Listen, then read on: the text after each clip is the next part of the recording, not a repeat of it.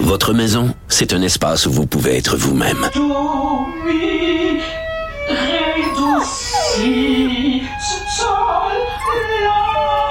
Elle mérite d'être bien protégée et vous méritez d'être bien accompagné. Trouvez la protection la mieux adaptée à votre maison avec Desjardins Assurance et obtenez une soumission en quelques clics sur desjardins.com.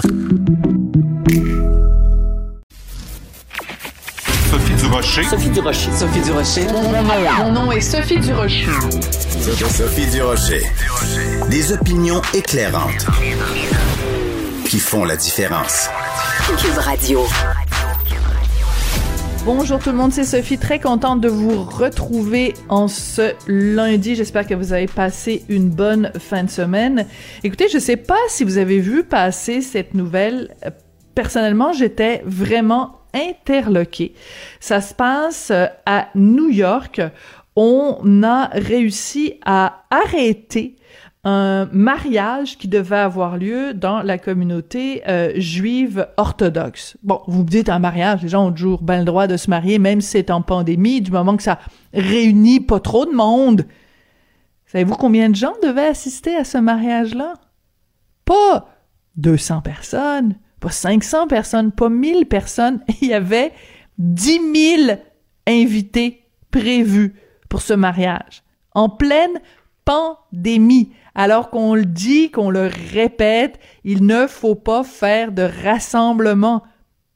10 000 personnes. Alors, les autorités à New York qui ont été mises au courant que ce mariage-là s'en venait euh, ont réussi à, l'interdire. Et euh, M. Guomo, qui est gouverneur euh, de, l'État, a dit, ben écoutez, euh, on peut se marier, euh, tu sais, faites un mariage avec 50 personnes. Savez-vous quoi? Vous allez, à la fin de la journée, vous allez être marié de toute façon.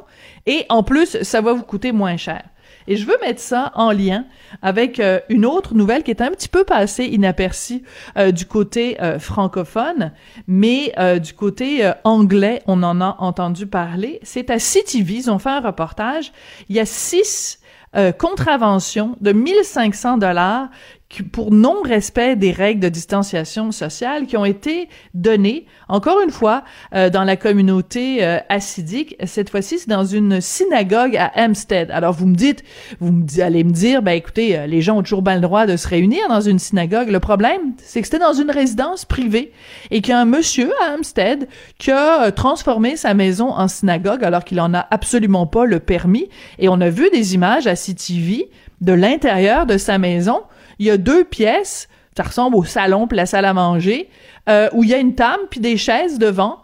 Et euh, le, le, monsieur qui est propriétaire de la maison, donc, a transformé sa maison en synagogue. Il n'a absolument pas le permis. Et ce qui est particulier, c'est que le rabbin Daniel Sabat a donné une entrevue à CTV dans laquelle il dit, écoutez, c'est absolument euh, effroyable la police est arrivée, quatre voitures de police, ils nous ont vraiment traités comme si on était des malfaiteurs et c'est tout à fait non recevable.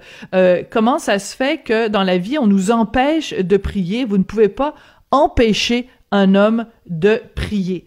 Ben, j'aimerais m'adresser ici euh, au rabbin euh, Monsieur Sabat. Le problème, c'est pas que vous priez, Monsieur Sabat, c'est que vous n'avez pas le droit de réunir plus que six personnes dans une résidence privée et euh, je m'excuse, mais si la police débarque chez vous, c'est parce que vous avez contrevenu à la loi. Pas la loi de Dieu, Monsieur Sabat.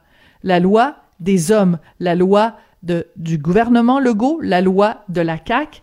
Et j'aimerais rappeler à tout le monde qu'il n'y a aucune loi d'aucun Dieu qui est au-dessus de la loi des hommes. En période de pandémie, on ne fait pas de réunion de plusieurs personnes et surtout on n'organise pas des mariages de 10 000 personnes. Quand j'ai vu ça, j'ai poussé un grand. Ben voyons donc.